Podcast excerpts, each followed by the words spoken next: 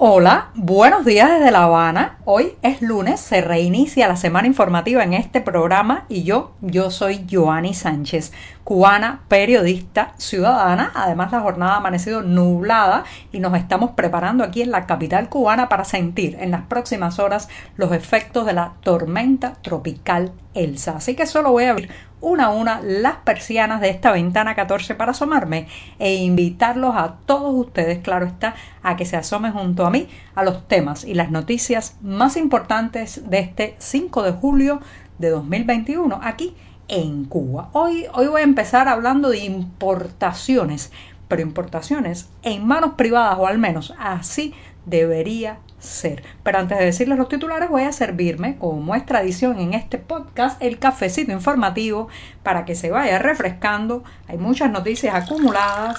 así que lo hago rápido, lo pongo en la taza, lo dejo unos breves segundos refrescándose y mientras tanto les comento los titulares de este lunes. Ya les adelantaba de qué iba el primer tema, pero ahora, ahora les preciso que se trata de importar a través de empresas estatales. Vale la pena para los trabajadores privados en esta isla, ya verán, ya verán qué lento va todo este proceso. También Elsa, la tormenta tropical que nos tiene en jaque hace varios días, sigue cerca. Hay que mantener las precauciones y ya daré algunos detalles al respecto. Mientras tanto, Miguel Díaz Canel ha estado o ha sido incluido en la lista de depredadores de la prensa, muy bien merecido, pero también les comentaré los detalles. Y por último, para los que estén en Madrid, el artista cubano Jesús Hernández Güero abre las puertas de su estudio en esa ciudad europea a partir de hoy y hasta el 15 de julio. Dicho esto, presentados los titulares, ahora sí,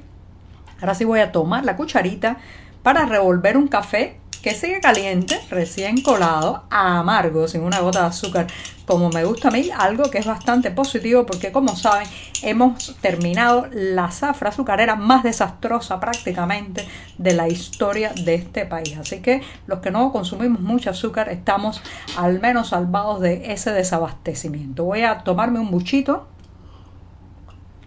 y después de este sorbito de café los invito a que pasen por las páginas del diario digital 14medio.com y allí podrán ampliar muchos de estos temas, la mayoría de estas noticias y encontrar información de primera mano sobre Cuba. Hablando de Cuba, me voy a un tema que se ha convertido en una especie de nudo para el emprendimiento, una camisa de fuerza para los negocios privados en esta isla y tiene que ver, señoras y señores, con la capacidad de importar y exportar de los autónomos, los trabajadores privados, los particulares en Cuba. Como saben y lo comentamos en este programa, en el Congreso del Partido Comunista que tuvo el más reciente, que tuvo lugar en abril pasado, Raúl Castro, en su discurso de despedida supuestamente al frente de esta organización partidista, la única permitida en el país, dejó trazadas unas líneas rojas económicas muy claras, muy evidentes, muy firmes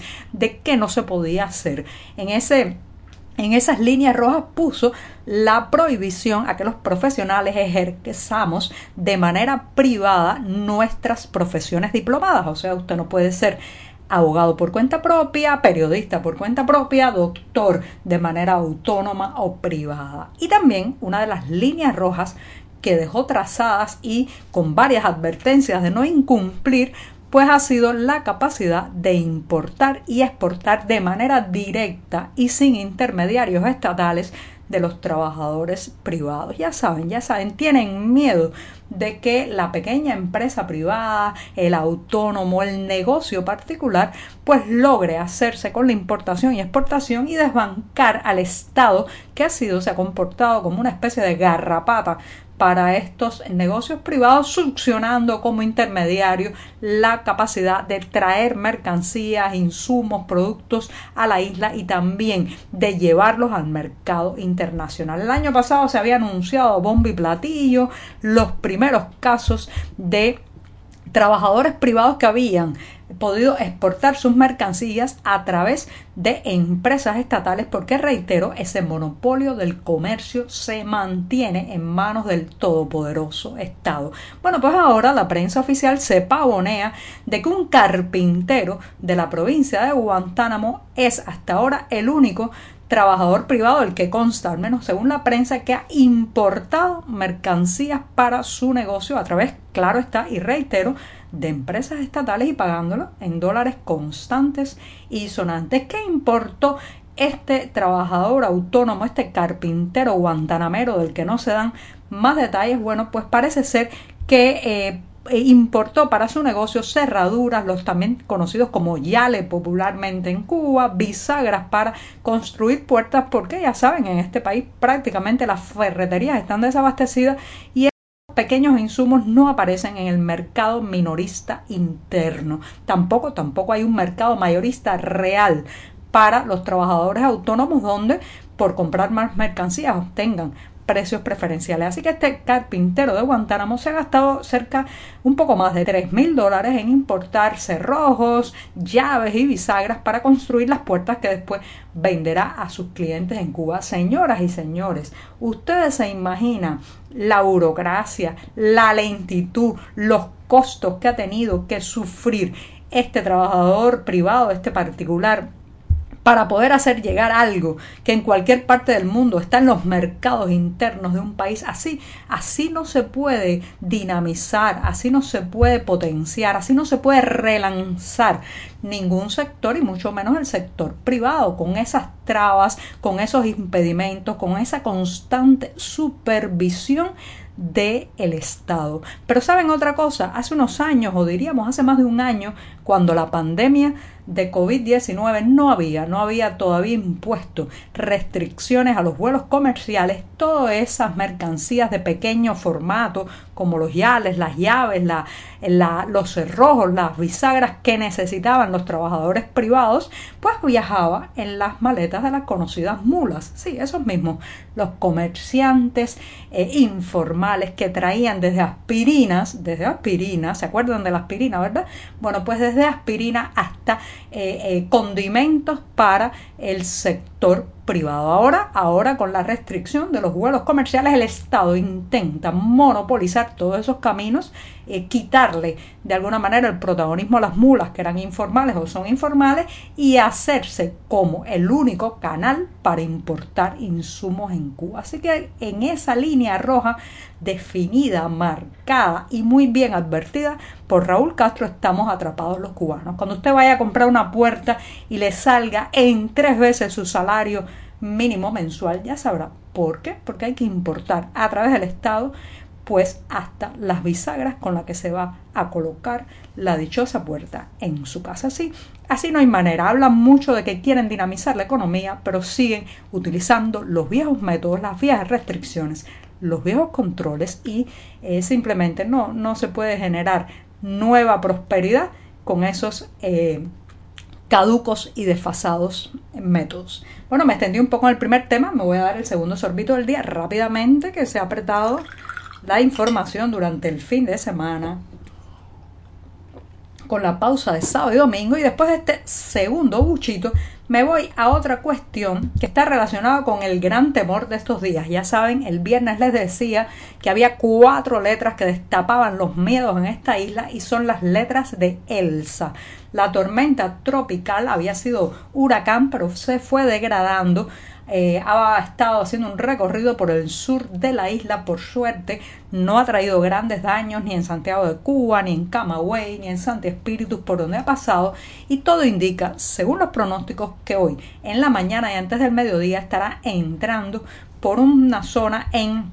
la provincia de Matanzas. Ahora bien, más allá de la intensidad de Elsa, que parece bastante degradada, eh, los temores, señoras y señores, que Matanzas está ahora mismo en el ojo de otro huracán. Sí, el huracán COVID. Es la provincia que tiene más altos números, un rebrote muy difícil de controlar por las autoridades de contagios. Incluso eh, los números ya en Matanzas han pasado el millar de casos positivos cada día y eh, dicen las autoridades que el tercer rebrote de COVID los sorprendió. No son mis palabras, esto lo ha confirmado el gobernador de Matanzas eh, y algo que simplemente nos deja anonadados a todos, porque estaba claro que con la apertura del aeropuerto de Varadero, con la entrada de turistas, con la llegada de muchísimos viajeros rusos, que algunos de ellos, por cierto, no quieren seguir los protocolos de seguridad establecidos en la isla para evitar la propagación de la enfermedad, bueno, estaba claro que esa zona, el Varadero y Matanzas, se iba a convertir en un epicentro de COVID. Ahora dice el gobernador que los ha tomado por sorpresa y lo cierto es que las imágenes y los reportes hablan de hospitales colapsados, eh, mucha gente esperando en casa para poder ser hospitalizada a pesar de haber dado positivo y bueno pues a eso se le suma Elsa que llega a un país donde no hay ni velas, ni fósforos, ni, ni baterías para mantener una linterna y ni hablar de los alimentos. Los alimentos están muy difíciles, muy poco probable abastecerse, comprar alimentos que no se echen a perder si hay un corte eléctrico y en esa circunstancia pues Elsa estará, parece ser, irrumpiendo durante la mañana de este lunes en una zona eh, que eh, afectará a la provincia de Matanza fundamentalmente y también a parte de La Habana, aunque todavía aquí, en la capital cubana, no se ha hecho sentir con fuerza la tormenta tropical Elsa. Bueno, me voy rápidamente. Miguel Díaz Canel, esto no sorprende a nadie, pero lo digo, Miguel Díaz Canel ha, estado, eh, ha sido incluido por la organización Reporteros sin Fronteras entre los dirigentes políticos considerados depredadores de la libertad de prensa. Señoras y señores, esto es la crónica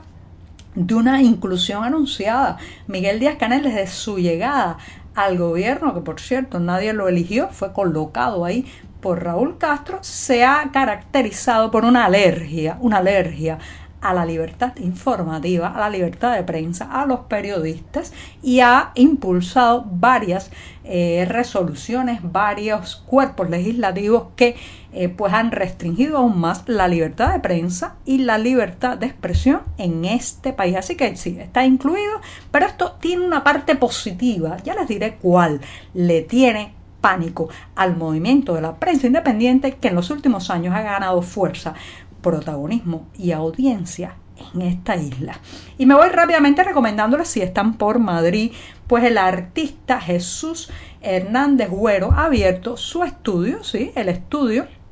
que tiene en Madrid con sus obras estará abierto, reitero, eh, el, estudio de Jesús Hernando Esguero, un artista cubano eh, que puede encontrar los detalles en la cartelera de 14 y medio y ha abierto las puertas de su estudio del 5 al 14 de julio entre las 11 de la mañana y las 7 de la noche con obras que hacen, hacen reflexionar. Son obras en las que mezcla el collage, monta rostros de diferentes líderes políticos, también juega mucho con los billetes, así que no se lo pierdan si están por Madrid el estudio del artista cubano Jesús Hernández Güero. Y con esto me despido esta mañana, que solo será martes. La semana estará dando sus primeros pasos informativos todavía. Muchas gracias.